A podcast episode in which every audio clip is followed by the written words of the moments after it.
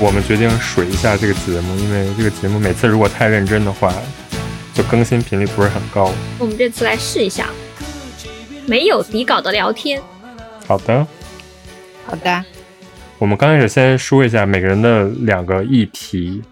我今天准备的两个议题是当当当当，一个是我在呃美露卡利上被差评了，居然会；第二个议题是上班的午休居然可以逛街。上班的午休竟然可以逛街，就可以成为一个话题。好的，我想说一下今年的个人小排名发生了一些变化。哦，哇哦！还有第二个是你的同龄人正在抛弃你，我的同期已经搬入百万豪宅。单身吗？单身。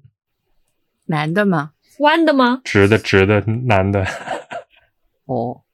那等会儿再说啊，等那等会儿再聊一下这个话题啊。好的，那我的话题是在一年的末尾遇到了在心目当中目前为止觉得最好的东京的私人美术馆，还加了个私人，不是公立机构出资建的。第二个就是呢，诶，一个连锁商品店，它也能做让我觉得非常丰富的一个展览。就其实连锁商品店就说的无印良品嘛。你最开始还不想说无印良品，我想削减他的印象嘛，留一点神秘感。那你就直接说这个话题。那我就先说我的最后一件事情吧。那其实就是我在东京一个叫做市谷的地方，市是那个城市的市，以七盖呀。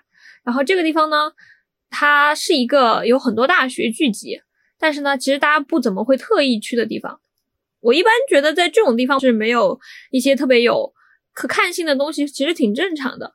但是呢，我有最近经常去，然后就发现这个地铁站的附近呢，它有一家无印良品，正好这个无印良品它挨着武藏野美术大学，然后在这个无印良品它只有一个非常小的，可能一百多平方米的这样的一个店里呢，它为这个学校扩展了一个这种小展览空间，然后把无印良品的这种卖东西的一个商品区会跟这个展览结合起来，然后学生呢，一方面他可以在这边就是经常做一些这些学生自己的创意展览，就丰富了他的一个可看性，而且也能。看到很多，嗯，小而美的东西。看到这个的时候，感觉如果我是在这边住的人，我肯定会超级幸福，因为我在这里不仅可以买东西，还可以顺便看一个展览，而且这种还是那种很新生的力量。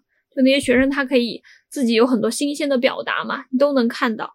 我看到那个网上，呃，我搜到了这个呃武藏野的这个校区的这个木质他们的页面，这个页面的内容好丰富啊！我刚刚已经。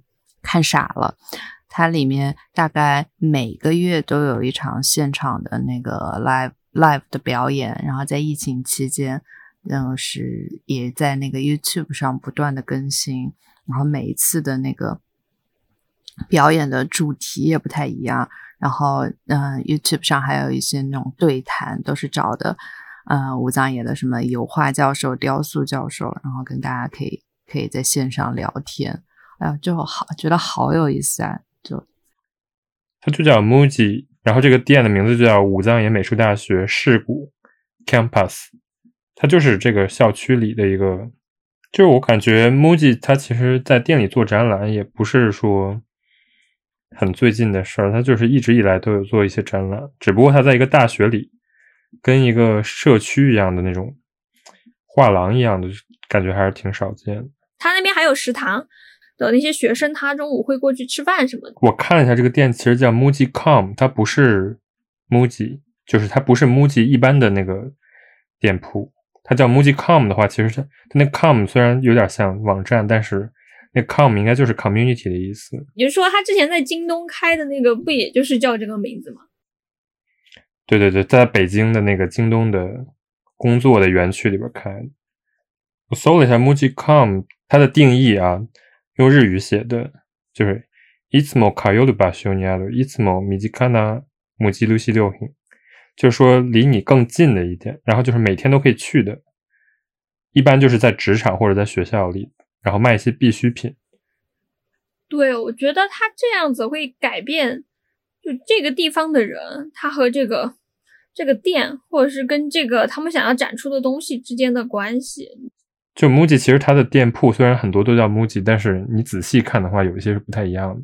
就其实就是因为我们公司跟 MUJI 也有合作嘛，然后就是 MUJI 它上面的人其实对于他们的产品是非常怎么说，有点到龟毛的那种程度。很多时候都在想，不是说怎么盈利，因为他其实卖东西怎么着都会盈利。然后他们更多就想，之前我跟他们会长就是一块开过会，所以就是我有大概就是一面之缘吧，所以就是我感觉这个人他更就还挺理想主义的一个人。不过我觉得你刚才说的那种状态，其实我蛮能理解他们做这个东西的。你你以为他们说的那种什么社会价值啊什么的感觉都是空话，就你发现真的有人在做这个。对，但是我觉得怎么说，就是这也是他们一种宣传的手段。木木吉的宣传，它其实可能就不是说打一堆广告在外边，但是它更多就比如说做这个事情，然后上上了一个新闻，那可能也是一种变相的宣传。就我就在想，其实他们能做出这种内容，就归根结底，它的这个可以产生需求的这个环境，也是一个很必要的一个东西。你看，我们刚才说，它可以在这个地方跟一个大学产业结合，那大学允许他这样做，那可能这个大学它本来就有。比如说盈利的一个需要，或者是说它应该有减少成本的一个需要，那这种情况下，他就不得不去考虑我怎么样才能做得更好嘛？挺好的，我感觉就是虽然说是连锁店，但是每个店还有稍稍的有点不一样。嗯，邀请你们有机会可以去那儿看看。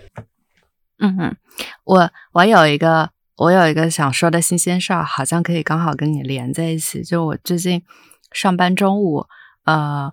有些时候不饿的时候，我就会在公司楼下逛街，因为我之前没有在，我现在上班的地方是新宿御苑，我之前没有在这么繁华的地方上过上过班，所以我不知道原来上班的午休还可以逛街的。然后我公司旁边楼下就有从 MUJI 到宜家，然后就各种便利店就不说了，然后还有还有 Beams。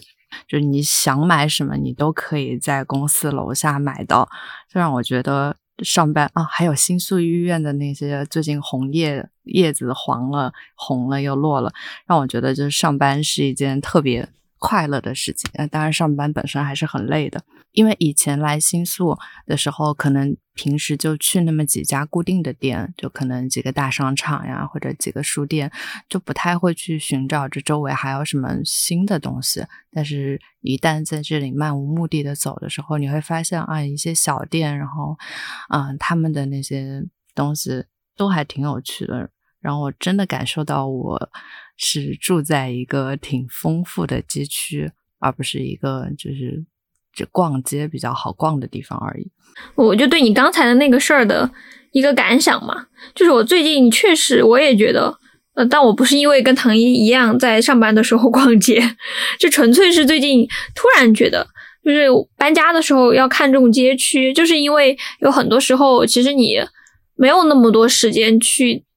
静下来去体会一个很好的街区，是因为你就是一个游客。就比如说我现在住的地方，我要去涩谷，我真的只能匆匆来匆匆去。我感受特别深。我上周去那个书店，然后因为我出去有点晚了嘛，然后加上可能走了太多路，然后把我累的不行。然后我就去那个书店转了一圈，我就出来了。然后我就发现，其实那条路上有特别多的那种店，但是我没有机会，或者说没有心情进去逛。因为我去逛的话，我也就只是啊，这个店卖这个，OK，下次我再来。但我当时就在想，如果我就是一个住在这个楼上的人，比如说我就在这边每天晚上，我哪怕是下班呢，我就过来看个五分钟，诶，那我说不定能在这里发现我感兴趣的东西。但是我如果只是过去买一下，就逛一下，看一眼，那我可能就不会发现很多的东西，我也不会发现这个街区它在这种居住上究竟有什么好处。所以，我现在是觉得，就是要重视自己生活圈之内十分钟的这种可能性。这个时候就更应该搬到一个好的街区。那我到现在还没有搬走的家，可能到下次的时候就会对，就对，就会对街区有更多的要求。我以前从来没有这么想过，说实话。那搬到新宿，就是你说这个，我就想到，就是因为我们主要就是做这种商业的小建筑，包括店铺什么的嘛。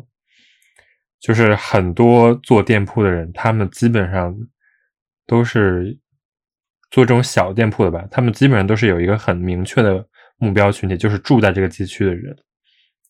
所以，就是其实他们反而比较抗拒，就是那种图新鲜或者图打卡来这个店的人。网红店不行，就是也不是不行嘛，就是说他们有各自的目标群体，但是你你刚才说的这种在街区里仔细才能发现的店，基本都他们都不是面向这这些外来的人的，所以就是也就是也有一个就是叫 matching 的这样一个过程，就是他也不希望接收太多这种外面来客，他们可能更更更需要的是一个稳定的客客流，就是说每天都能来我这吃饭，或者每天都能来，或者也不也不是说每天吧，就比如说。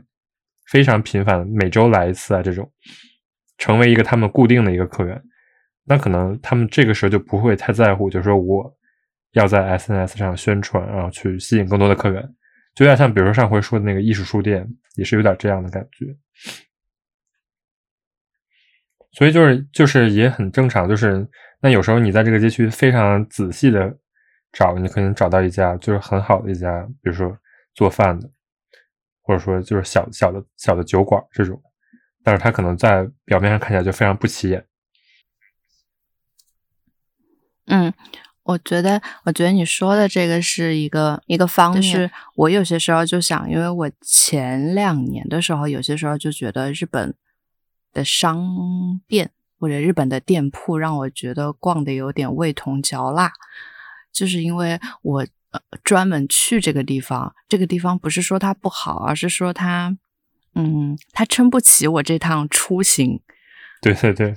但他撑得起你住在那。嗯，对，就是这个意思。就是如果我去这个地方，然后我看了这家店，哇，十分钟很好看，那我之后干什么呢？然后我就会觉得，我还不如在家躺着看一个好的电视剧。就是，然后我又觉得日本天天这些商店的人，他们削尖了脑袋，然后要想一个很好的企划，对我来说，我可能就是十分钟。然后我对他的，我就特地出门一趟，我对他的期待是不一样的。对，就是还有一点，就是其实，嗯，就是你去这种店的目的，很多时候，如果你真的抱着这么一个目的的话，那其实就确实这个店会让你失望，因为就它没有那么多内容。然后我还是一个觉得，就是日本的，就是它信息量太多了，就是整个在街道上走，所以就是它每个店它可能不需要有更更大的信息量，因为它就可能成为这个街道的一部分，所以就是它。有的时候就只钻营自己的那一个小的一个方面，把它做得很好就够了。就是它可能不需要做成一个大而大而全的一个店，它反而做的一个是比较简单而就是小而美的店。这种怎么说呢？就是我个人是感觉，就是选街区是一个非常重要的。就是有时候你即便看一个，比如说我们家去新宿区或者去，比如说涩谷区随便一个店，可能也就是十来二十分钟。但是如果我不住在那个地方，我可能真的不会为了这个店而去那个地方。就跟那些公园也是一样的。对对对，公公园还是离家最近才是最好的。对呀。这个时候就要说到，就是我去年的小排名发生了一些微妙的变化。就因为我们去年不是聊到就是东京的公园吗？这个一点真的是深有体会，就是离家最近的公园才是最好的公园。哦，你那个时候不是强推皇居吗？然后从那之后到现在，我的梦想一直是去皇居坐着喝茶。但是皇居就是太远了，你知道吗？是的，高高在上呀，皇居啊，高贵。对你很少，就是比如说你，我今天散步路过皇居，就除了皇上吧，可能。对对对，所以我今年就是发生一点小变化，就是我原来觉得皇居和新宿御苑都是并列第一的，但是我今年就觉得还是新宿御苑比较 比较好一点。一一个是我家离新宿御苑不是很远，我个人是觉得就是新宿御苑它是有四季的变化，就是经过这一年，因为我办了年卡嘛，一年两千块钱，所以我就是没事儿有空就去新宿御苑走一走。然后就发现，就是新宿御苑其实它的四季变化是非常非常明显。然后它里边分成日式庭园，然后法式庭园、英式庭园，所以就是它有非常多的不同的怎么说景色。就这个是有一个是它，我觉得它好的地方，还有另外一个地方就是它离我家近。然后就是包括你刚刚唐一不是也说，就是你工作就在对面，所以我真的强烈建议你办一个年卡。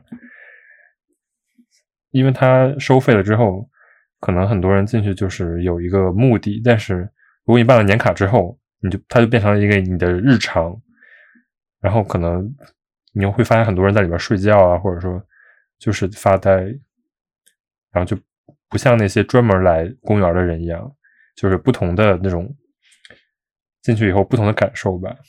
我个人觉得，那我觉得你就是怎么说呢？你要找到一个一个空间，或者说跟你一个身外之物相处的一个合适的方式，就还是你得跟他日常增加一个接触的时间。对，但是公园这个这种东西真的是，就是你不会说，对你不会说为了这个公园，可能代代木还可以吧？代代木它是比较国际化的，比如说可以遛狗、可以演出什么的，这种可能很多人就是。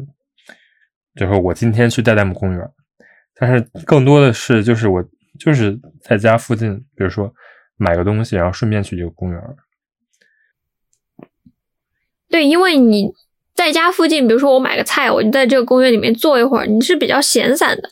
但比如说你说我要今天特意去那个地方，那我可能得把自己搞一个仪式，因为我会想我好不容易去这么一趟，那我得拍个照吧，那我可能得 得穿个衣服吧。呃，但你出去买菜，你也要穿衣服，你就不会有那么闲散的心情。然后你本来你一天，我觉得现在冬天了，每天日照的这个时间它本来就短，然后你出去了之后，你就花三四个小时，可能中间有一个小时，虽然这个路程已经不算长的了，但你还是得花那么长一段时间专门去到那个地方，那就未免会有一种来都来了，那我肯定得做点什么事儿，那你就不会那么自在了。说到新宿医院跟皇居，我上两周的时候去了一趟皇居附近，然后因为我一直在新宿医院那边上班嘛，然后天天看着，就是天天从六楼看着医院，然后我就觉得皇居跟新宿医院它从空间的感受来讲也好不一样，就皇居它是非常非常宽阔，非常非常的就周围就除了那些办公的高楼以外。就在它周围就没有别的东西了，你在那里你就会感觉到，嗯，我好渺小，我不配这个地方。当然也没有这么严重，但是新宿医院它就会呃给我感觉特别的呃平易近人，特别的贴近人啊，因为它就像你刚刚说，它有四季，然后它整个的那个空间尺度虽然也很宽，但不会让你觉得有那种皇居的那种纯直线的压迫感。皇居整的来讲还是一个就是肃穆的，因为它得给人以震慑的感觉，否则大家都觉得我就是能进去的，那天皇就没有距离感了。但我看新宿御苑，它以前是江户时代别人的家，就是那种私人小花园。那现在，但那个时候也是皇室的庭园，但是战后就被放出来作为国民公园了。对。它也不小，它挺大，但是它就是说在里边划分了成不同的空间，就不是一个大的空间，所以就是你在里边就感受你可能去的是不同的小公园，然后它连在一起。嗯，而且新宿院的天空特别美，经常有那种粉红色、粉橘色，就是新海诚天空嘛，是吧？对，新海诚同款天空，挺好的，我挺想去的。办个年卡，办个年卡，你就会天天去了，真的。真的，如果你办了年卡之后，你就会感受到新宿医院才是东京最好的公园。啊，好了，那我就接着这个说，就是我刚才还有另外一个小话题，就今年的一个美术馆的排名，为什么值得拿出来说一下呢？就我觉得我在东京已经快待成老油条了，就我没想到还能看到一个新的，就我觉得不错的美术馆，但它其实不新了，它应该是二零一五年闭馆了之后整修。啊，它就是中间修了，是吧？嗯，呃，对对，很多人来讲，基本上就国内听众来讲，大家很这一年半都没有来到日本嘛，所以肯定是新的。然后这个美术馆呢，它还不是一个公共机构的美术馆，就它是一个私人财团出钱建的美术馆，就跟那些什么香根的 Pola 美术馆，那个三零三零一号，还有那个新宿的松坡。新宿的松坡是笋宝日本的，哦，那这家是那个轮胎的，对对对，普利司通，Bridgestone。这个美术馆其实我一开始对它期待值没有那么高，第一次去的时候是发现他们家怎么能这么大，因为其他私人美术馆其实面积我感觉没有这家大。然后第二个就是呢，这种私人美术馆它比较小，就做的比较浅，我觉得很正常。但是这个美术馆它展出的展览，二零二零年到现在，基本上就是疫情，在日本很多公共美术馆它可能都办不了大展，因为东西从国外进不来嘛。这家人基本上就是从自己的藏品当中把那些藏品拿出来办展，他们一年真的就是隔一个月。我觉得一两个月中间就能不断的出新展，而且都是那种藏藏品可以摆满两三层楼的那种。就这家人到底收藏了多少这种东西，而且很多精品嘛。就是我的感觉，就是这种财团美术馆，它最常展的就是那种西洋画。因为在他们财富积累的过程中，大多买的都是印象派的画。就这家买了很多，我感觉马蒂斯挺多呀，还有康定斯基，就挺多的。这个美术馆我其实一直没去，因为我。就觉得看印象派的画作有点看腻了，但是经常拿他的那个灯来分析，它灯是那种一般美术馆不太会用的，它里面的每个 sign 的文字都是有 LED 在里边的，这种会发光的 sign 会影响展品，但是它整个处理的非常的精致又很优雅。我看到他的 sign 是广村做的，做的 sign 挺好的，他这个团队。嗯，做的其他的也是很火的人，比如说那个有 Team Lab，可能完全没有任何收益的顾虑吧。据说他对学生是完全免费的，而且这个美术馆它是不拒绝照相的。我真的觉得它太财大气粗了，就是它里面展出很多印象派的画作，全是可以你自己拍照的。你拍了之后，你就会想，那我都拍了，我还干嘛买图录呢？果然，他的美术馆的那个商店就没有卖图录的。他的展览就不怎么出图了，就你自己拍就可以了。因为都是他自己的展品嘛，所以他就可以规定，如果他是寄来的展品，就是有的就是没有这个版权。进那个美术馆的一个位置，他就发那种正方形开放的那种小册子，那个小册子的封面是马蒂斯的画，我怀疑是因为那个画被他收藏了，或者是他有版权怎么样。然后他用马蒂斯的那个画放在那个小册子，然后那个小册子打开就是告诉你说，美术馆里面除非是特别标识不准拍照的，其他都可以照相。一般都是靠图录赚钱的，然后他就不用了。哦，这家还喜欢一个中国画家，叫赵无极。赵无极也是很小的时候就去巴黎的。他明年要开一个巨大的大展，里面会展出他好像他买的赵无极的那些画。哇，赵无极好贵的啊！关注一下。好的，那我们来聊下一个。好，下一趴，下一趴。我一个美杜卡利的资深买家，然后最近在美杜卡利收到了差评。哦，我来给大家介绍一下唐一的背景，就是那种基本上万事，就是万事息息事宁人的那种人。对对对，从来不催。就是如果有人他发晚了，然后我都会说没关系。就有一天周一回家，然后都是深夜十二点了吧，我那个通知里面就收到了很多留言，然后留言全部的内容都是同一句话，就是你可不可以适可而止一点？我就抱着一种非常非常疑惑的疑惑的一个感受，然后就点进去，然后我就看这个人的头像有一丝眼熟啊，我在想他难道是之前我下单的一个东西的卖家嘛？然后我就点进我跟这个卖家的私人的留言板，我就发现他已经在我的留言板上就是呃留满了言。先说我买的是什么？我买的是一本二手书，那本二手书才一千六。才一千六，我看到他的那个名字写的是一定要去看一下我的 profile 上面的文字，然后我就瞄了一眼他 profile 上面的文字，说要跟他留言，然后我就赶紧在留言板上写了一个就是有了西克，然后就是本次什么本次我买了这个东西，然后就是。对对，请多多关照。周四我跟他留了这个，我买了这个书，留了这个言。然后周五的时候，周五他一大早就说我今天身体不太好，我可能会晚一点发。然后我说了个没关系。结果呢，他周五晚上九点钟说他已经发货了。他周六的。下午三点钟就突然说了一个，呃，货收到了吧？你要不要点个确认收？你点个确认收货。我，那天是周三的生日，然后所以就一直都没怎么看手机。然后到九点钟的时候，他说为什么还没有收货？嗯，然后你为什么不回我消息？我要报告给事务局了。然后从星期天的早上他就开始说，我已经报告给事务局了啊，然后你可不可以适可而止一点？然后他的这句话就每隔四个小时就给我留一个言，然后我没看到，然后我就很崩溃，在仔仔细细阅读了它 profile 上面的，它上面写的是有几十行的注意事项，说购买前要先留言，如果我发了消息之后五分钟你不回我，我就会 block 掉你。如果我发现你转卖我的东西的话，我会报告给警察，因为我这里是看得到你的那个地址的。因为以前经常会有人说，在日本你在二手市场里面混，然后要特别的小心翼翼。然后我觉得我买了买了几百件东西，也没有遇到过这样的人。然后一般还是比较注意的。但我现在自从遇到这个事儿之后，对啊，我就觉得非常非常非常的 PTSD。不过唐一那天跟我讲这个事儿的时候，我倒觉得，就是如果是我的话，我可能早给他骂回去。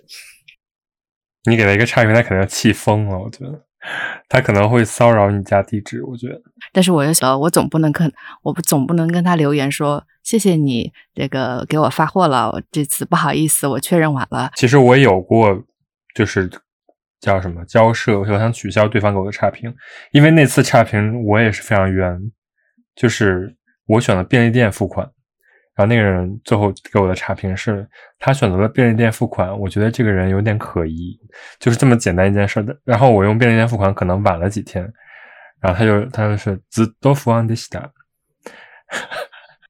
哇，我真的，我自从来到日本，我我我以前总是把这种理解为，我可能没有太理解他们的思维。现在我感觉我在不停的遭受文化冲击，不对，应该是叫文化撞击。日本会讲一个概念叫做信赖社会嘛，靠信赖是它这个社会能够运转下去的一个很重要的基底。我现在真的深有体会。你看，他们就可以因为我不信赖你。那我可能觉得你这个这个表现非常可疑。之前不是听到有人说，像梅卢这种，因为经常会有人搞这种莫名其妙的规则嘛，就就好像你只要去跟事务局讲明整件事情，并且你讲清楚这是他自自己制定的规则，然后事务局好像规定这种规则就是他可以帮你撤销别人对你的差评。对，就是他们一直依靠一个叫常识的东西生活，我觉得。这个常识就有些时候会，呃，会很荒谬。扯皮的时候，他又会给你找出无数的证据；但是在有一些表达他们不安的场合，他又会给你讲出很多感觉没有证据的话。我觉得也是很神奇。他会把你当成这个系统当中的人，他会希望你也天生理解他的常识。对啊，因为这个常识就是只有你这个国家才有。那你要面对其他不同文化背景、不同语言的人来的时候，你就是无法沟通的。就这个很多事儿都没有道理。比如说，如果你是一个在日本生活比较久的人，会说日语的，他们就会说 “joski da yo”，就是这这绝对是常识。比如说，你怎么能不换名片呢？你见到客人怎么能不换名片呢？然后除了在日本，谁他妈还换名片？但是呢，他们对于有一些人，他们就会放弃这种追求。比如说，如果遇到白人的时候，他们就会放弃，就说啊，那不遵守很正常的喽，就这样子。哦，那所以我就觉得，真的，除非你长着一张特别特别白人的脸，你就没有办法逃过这个东西。我最近正好在看一本书，那可以推荐一下。这本书叫《东京奇梦：日本最后的前卫年代》，然后作者是伊恩·布鲁马。伊恩·布鲁马正好在一九七零年，就是日本像什么三岛由纪夫啊，就是很动荡但是又很热烈的那个年代，这一系列的那些人的那个时代，他来到了日本，然后在日本大学学的是跟电影还有那种艺术相关的，而且他写的东西就还。蛮好，讲了一下自己在日本的体验。但你知道，很多人讲自己的日本的体验，很容易写成就流水账，加上可能对现象理解的不够透彻嘛，所以很多人写的出来的东西就很平就过去了。但你真的伊恩布鲁马，他就是细到每一句，我觉得他都把这里的现实跟这个这种形象当中的日本理解的非常的透彻，而且很鞭辟入里。举一个例子。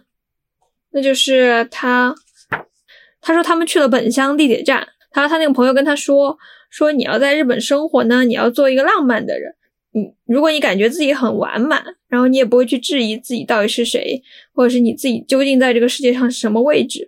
他说，如果你是这样的人的话，你肯定会讨厌这里的生活，然后因为你会在这里不停的接触到大相径庭的文化，那这种东西让你难以忍受。他说，但是如果你是一个心态很开放，能够接纳很多的那种存在方式的人，那日本就到处都是奇观。他说，在这里你永远都不会找到归属感。他说，但是这种东西会让你自由。他说，而且呢，自由会比归属感更好。然后他说，在这里呢，你可以随心所欲的把自己塑造成任何样子。我当时看到这句话，我是在地铁上看到的，我就觉得这么短的一句话，他简直说绝了。大家很可惜，就是一九七零年的日本是这样的，二零二一年的日本感觉也没有什么差别，就是一个毫无归属感但是很自由的社会，是吗？那个时候不是蓬勃期吗？到现在他感觉也差不多啊，说明他真的没什么变化。说的挺好的，对吧？你看，就我就就是大家平常可以看看这本书，这个系列的书都可以看看。那《东京启梦》这个名字还挺好的。这个书是理想国出的一套书，然后很巧的就是上个月的时候，理想国有送一些书给我们，那其中就有这本。然后他们说明年他们还会有出版这一系列的书的计划。好的，推荐一下。哎呀，我觉得他试点好好，就感觉是一个这种异乡人。然后进入日本才会有的那种很宝贵的时点啊，他又进入了这个社会，然后他又有一点点不是从这个社会本身生出来的那种东西。我突然想到了那个蓝心大剧院的原著也是一个日本人写的，他在就是他在上海短暂待了一段时间。横光利一的上海两部小说拼起来了哦，红影的上海之死。横光利一在上海，就是好像是他在上海住过几年，然后他回去日本之后很多年回忆起的这个上海，就是很日常在上海生活的故事。上海之死好像讲的是这个故事，但是横光利对上海就更多的是一种感官的描述。他描绘了五卅运动。他其实只在上海待了一个月。而他是芥川龙之介介绍的，就是说你去上海待一待。他也是为了去采风吗？他是三十岁的时候去写的，就可能有点相像吧。就是说，更多的是把这个上海作为一个回忆在写，就像你刚才说伊恩布鲁马在写东京一样，就可能掺掺杂了很多不同的情感。对，不过伊恩布鲁马这个他这个写的可能比横光第一那个还要。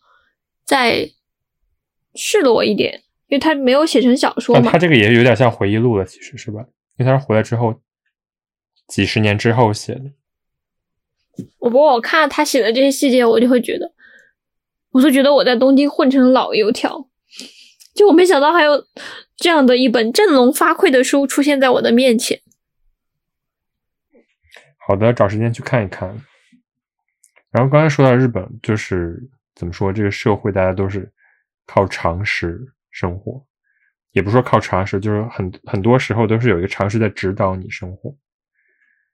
然后就是我大学的时候，我就想到，就是大家大学的时候就是同期嘛，是吧？此同期非彼同期。嗯。你不说我都没有想到这个还有那个同期的意思。就同期就是跟你一起进学校的人。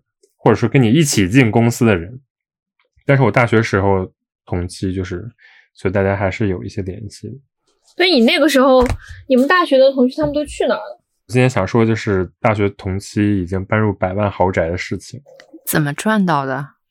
我们都是学建筑嘛，他就没有做建筑，他去了不报堂，然后很容易的就同龄人正在抛弃你的感觉。不报堂很容易住进百万豪宅吗？这么厉害？都很容易啊！大大公司我觉得蛮容易的，因为第一个有稳定的涨薪酬，第二个就算你现在住不了，你也可以贷款住进，没有问题。哦，就是你的公司给你一个 credit，就是如果你是博报堂的话，就是相当于是一个稳定的工作。当然，他之前是一直就住的很小，所以他其实最近的最近，就是因为他在家工作了一年之后。然后我就是邀请他来我家来玩一玩，结果人家看了你的小宅之后，搬进了百万豪宅。他百万豪宅在哪儿啊？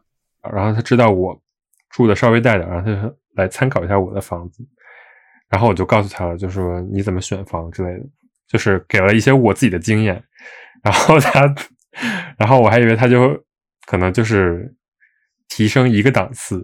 他之前住在代代木上元附近，然后住的就是一个非常普通的 One K 这种找房，结果他找房直接提升了三个档次，搬到了一个就是那种屋顶是弧形的一个 One LDK，特别夸张。然后我去了之后，我就说：“你家怎么就是找了一个 Designers Booking，就是设计设计师的那种房子？”你怎么评价他找的物件？遮光好吗？采光好吗？散热好吗？因为他家就是楼顶，他家是住在二层，但是那个房子一共就两层，然后层高特别高，可能一般的房子两倍高吧，所以就是可能那个窗户特别大，然后再加上就是已经是整个楼的最顶层了，所以可能散热没有那么好，但是采光是真的很好，就是就是他家整个就是朝南那一面就是一个。就是卧室和客厅嘛，然后就是整个屋顶上是通光的，所以就是整个房子基本就是不用开灯的那种状态。对对对，然后他家基本也没有灯，然后但是并不是说他这个房租有百万，就是好像交交头金嘛，交头金就有五十万，然后他又买了各种神奇的中古家具。对对对对对。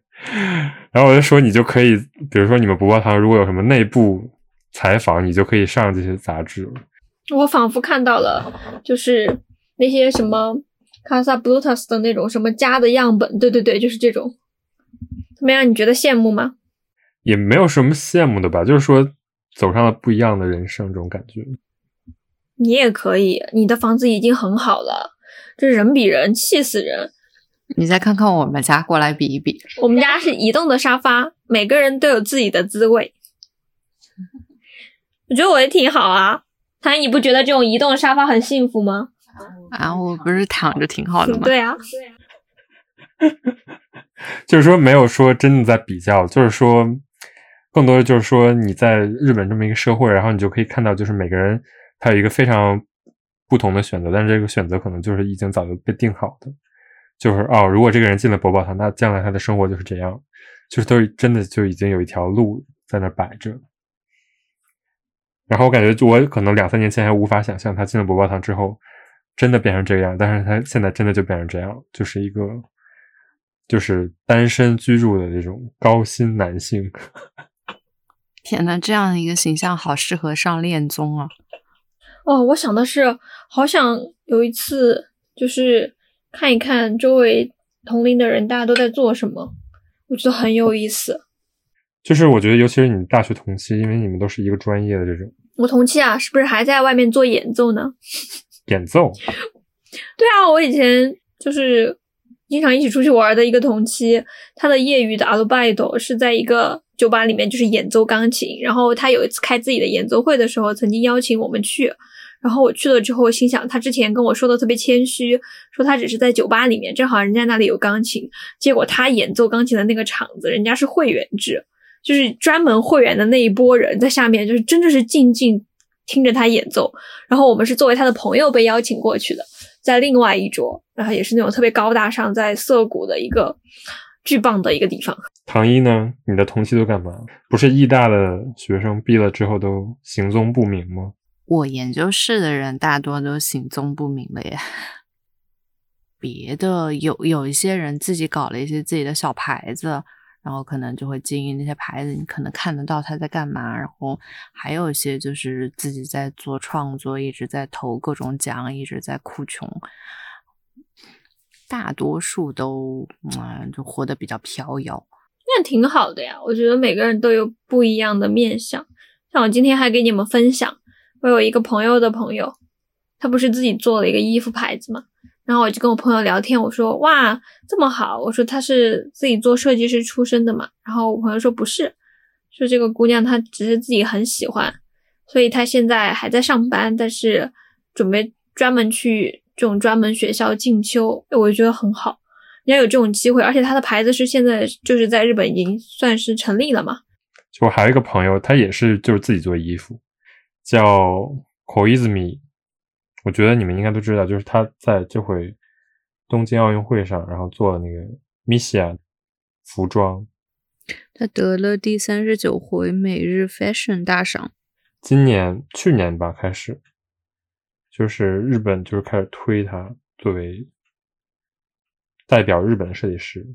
今年那个纽约的那个叫 Met Gala，在大都会的那个，给好像给 Rihanna 还是给谁做的衣服？哇，你为什么认识这么厉害的朋友？不是我认识啊，是我朋友的朋友。那就六人定律，那也差不多了。然后就是好像就是说我认识那个人，就是说当时认识他的时候，他就完全是一个服装学生，因为他八八年的好像。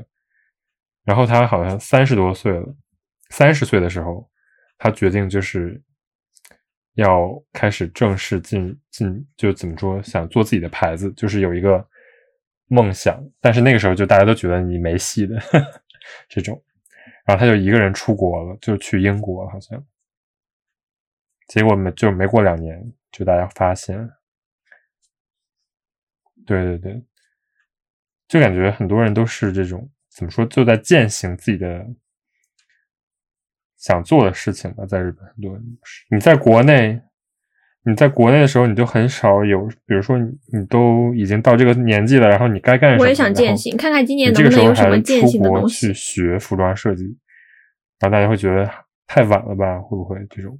你到二十多岁的时候，大家经常会觉得我老的好快啊！我那天不是还在说嘛，就如果是同样一个人，这个人跟你一起，他可能比你小三岁，在二十岁的时候，你可能会觉得哇，这个人比我年轻。但是等到了八十岁，你就会觉得你们俩其实差不多。你看到一个八十岁的人，会对一个八十三岁的人说：“哇，你真的，嗯，比我老很多吗？” 会这样讲吗？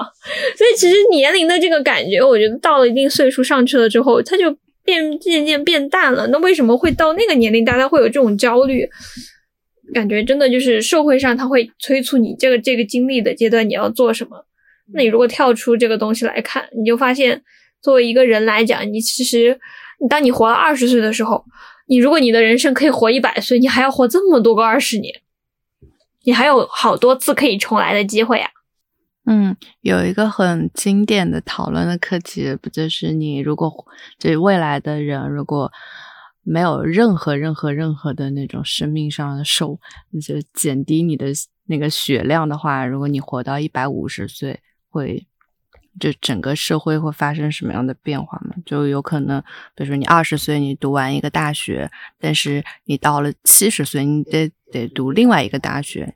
这个日日本社会现在不就这样感觉吗？然后就是有可能，比如说那种婚姻关系、婚姻制度也可能会发生变化。嗯，对啊，把生命的刻度给拉远的话，你会发现好多事情就不同的可能性。不光是刚才说的，就是这个你一个职业的生涯的选择，但是又不想说的这么鸡汤。就是我刚才想说那个人，就是想说的，其实其实是她男朋友现在特别后悔。因为当时他去，因为当时他去英国了之后，然后她男朋友就觉得，那就跟你分手吧，你这么不切实际，现在后悔的肠子都青了吧？估计，哦，笑死了，就是没有没有在他飞黄腾达的时候享受到。对对对，就是想随便唠一嘴这个。哎，这就是人跟人的缘分了，timing 就在这里了，没有办法。就是不是所有的人都能成为吴青峰。我再次推荐大家去听一下吴青峰的《再遇见》。